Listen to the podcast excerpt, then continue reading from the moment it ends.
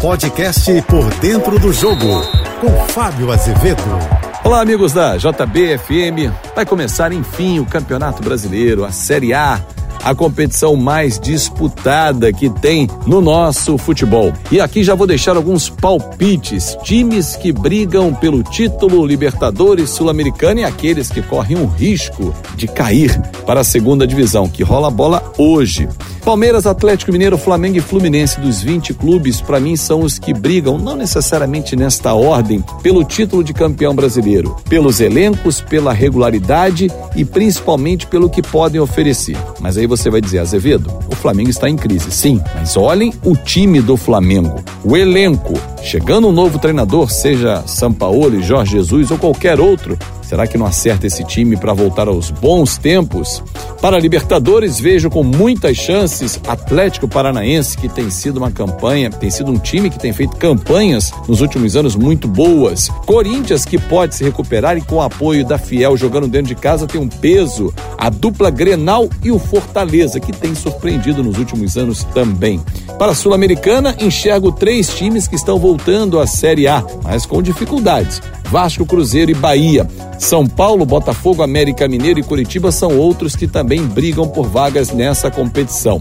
Vale lembrar que a Sul-Americana não vai contemplar todos os times que estão jogando o Campeonato Brasileiro. Por exemplo, as seis primeiras vagas são garantidas na Libertadores, quem sabe a sétima e a oitava, dependendo de times que estão jogando Copa do Brasil, se eles forem campeões, estiverem na frente, abre uma vaga. Se for campeão da Libertadores, abre a vaga mais atrás. Enfim, certo mesmo que as seis primeiras posições. E aí, dali em diante, para a Sul-Americana, a exceção ali por volta da 13 terceira posição. Aí, 13 terceiro, quarto, quinto e sexto não vão a lugar nenhum. Correm um risco de rebaixamento na minha avaliação. Cuiabá, Goiás, Santos e Red Bull Bragantino. Mesmo com tanto investimento, o time não tem repetido as grandes atuações dos últimos anos, quando até mesmo foi a Libertadores e o Maurício Barbieri estava no comando.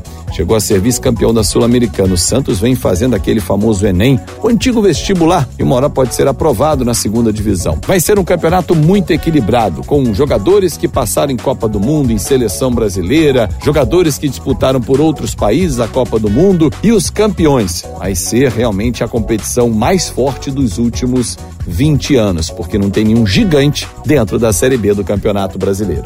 Eu sou o Fábio Azevedo e volto na próxima segunda-feira já com pente fino, né? Um raio-x dessa primeira rodada da Série A do Campeonato Brasileiro. E a gente se encontra sempre de segunda a sexta-feira no painel JB, primeira edição, 8h35 da manhã, e no painel JB, segunda edição, 5h50 da tarde. Nas minhas redes sociais, Fábio Azevedo TV. Tenham todos um ótimo fim de semana. Você ouviu o podcast Por Dentro do Jogo.